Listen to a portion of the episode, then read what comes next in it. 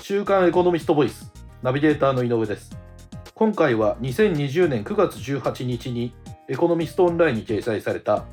未だに再エネをバカにする人が全く知らない洋上風力発電の最先端という記事についてお話をお伺いします週刊エコノミスト編集部の金山さんにお話をお伺いしますよろしくお願いしますよろしくお願いします。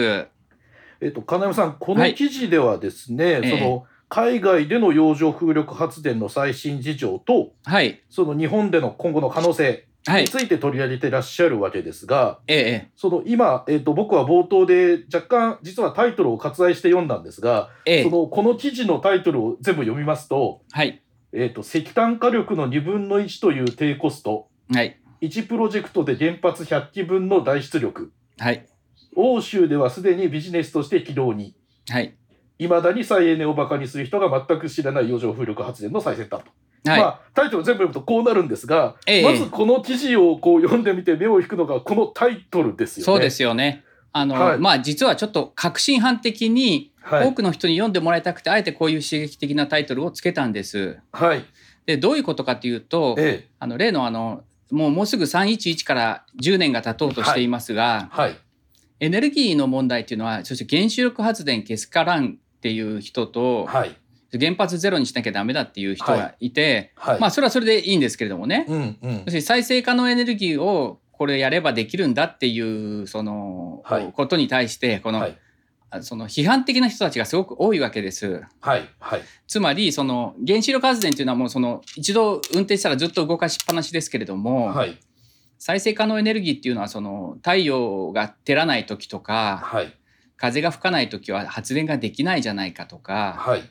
グリーンエネルギーというけれども実はその、えっと送電線に流すと要するに、えっとすごく電圧を目指すめ電圧を乱すダークなエネルギーじゃないかっていうような意見がありましてね、はい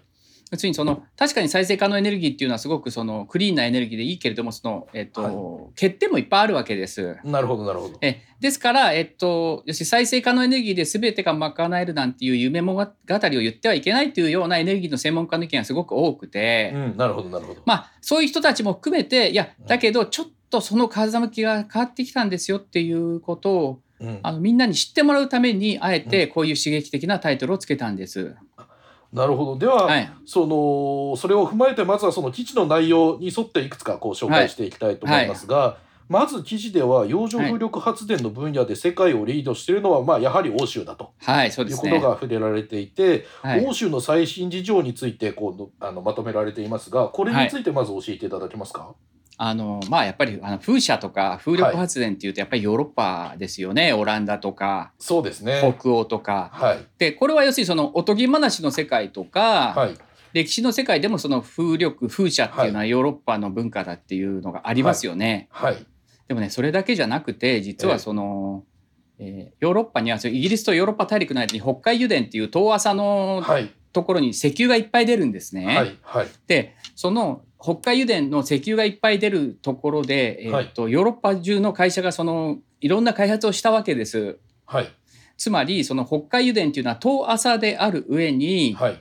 海洋工事のその経験のある業者がたくさんいるんですよ。ああ、なるほど、なるほえど、えなるほど。でそれでどうもここを洋上風力にすると風も安定しているし、えあの原子力発電とか石炭火力に代わるクリーンなエネルギーになるんじゃないかっていうことで開発を始めちゃったんですね。はい、はい、はい。そしたらねちょっとね、えっと、スケールがちょっと桁違いの開発がもう実は進んでるんです。はい、でちょっと実例を言うとですね、はい、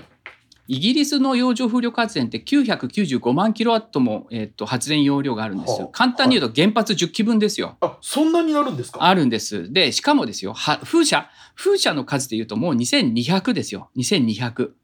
ああ、その北海だとかイギリスそうそうそうそう沿岸に2200もあるんですか。はい。発電所の数は40箇所ですけども、はいははい風車の数2200あるんです。で、ドイツも745万キロワット。で、発電所の数は28箇所ですけども、はい風車の数は1469もあるんです。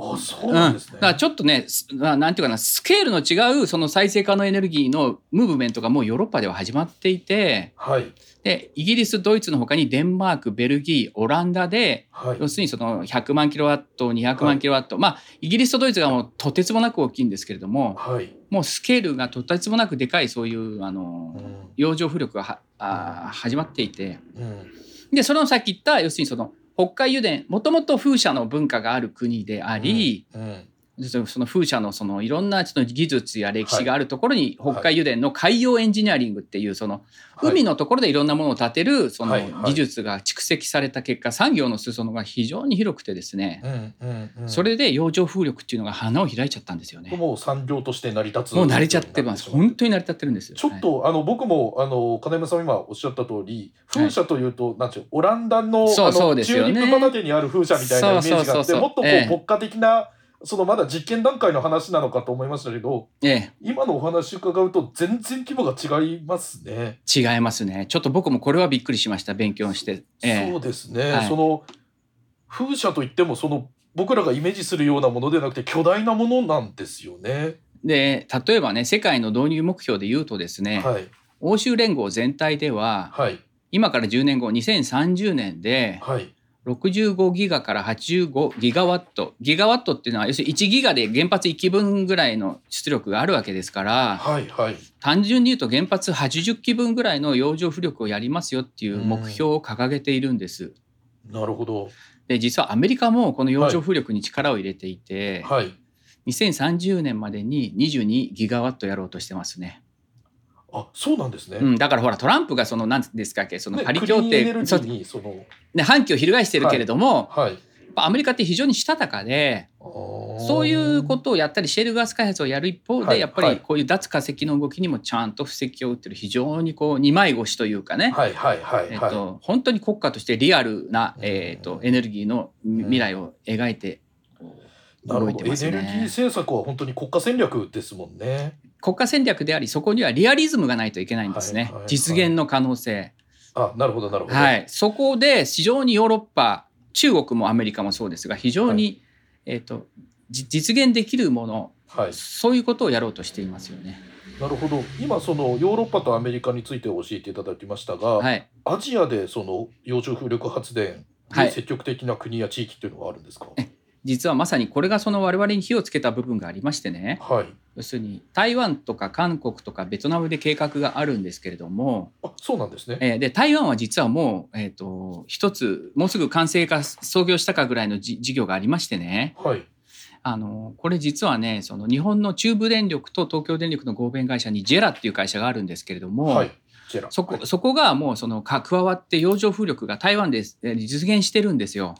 あそうなんですね。でつまりほら日本と同じ海に囲まれた島国で、はいはい台湾でこうやろうとしていて、うんうんでこれが結構でかいプロジェクトなんですよ。おーえーフォルモサっていう名前がついてるんですけれども、はいえっと、全部でとりあえず3期ぐらいまで計画がありましてね。はいもうそのそこでもやっぱり100万キロワット級の計画があ今ー出てるんですよ。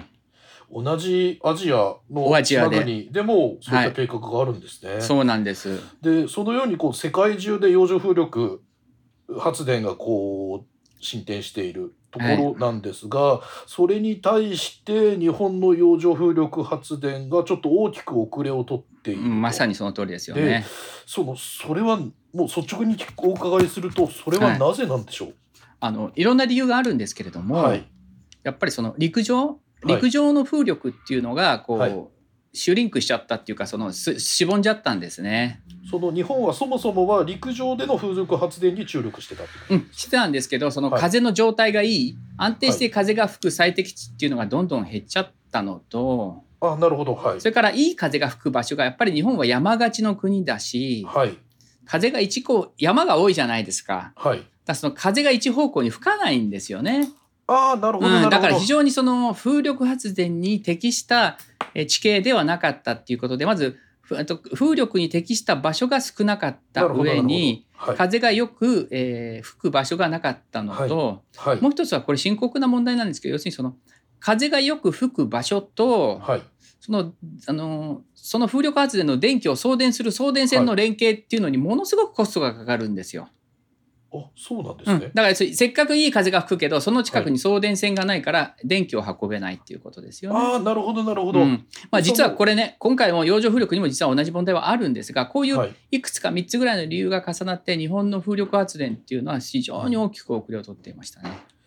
なるほどでそのような日本なんですが、はいその昨年の4月ですかねにええ施行された再エネ海域利用法はい、によってその洋上風力発電が日本でもその導入の動きが活発になってきてるとはい、いうことが紹介されてますが、はい。そのこれはどのような法律でなんでしょうこれあの非常に簡単にかいつまんで言いますとねはい要するに洋上風力を作るような海域っていうのはそのはい長期間継続的に利用できるっていう法律が今までなかったんですよ。あそうなんですねだってそもそもその海域でよその何かこう開発するなんていうプロジェクトは今までなかったですから、あなるほどなるほど、うんそうするとね要するにね事業者からするといつダメって言われるかわからないのにあーはいこの大きいプロジェクトってやっぱ20年30年使っていいっていう保証がないと怖くてできないんですよ。はいはいはいでその法律がやっと整備されたんですね。あなるほどそれがこの法律ということなんですね、かつですねその、はい要するに再エネ海域利用法っていう法律ができて安心してはい海域を使えるだけじゃなくて、はい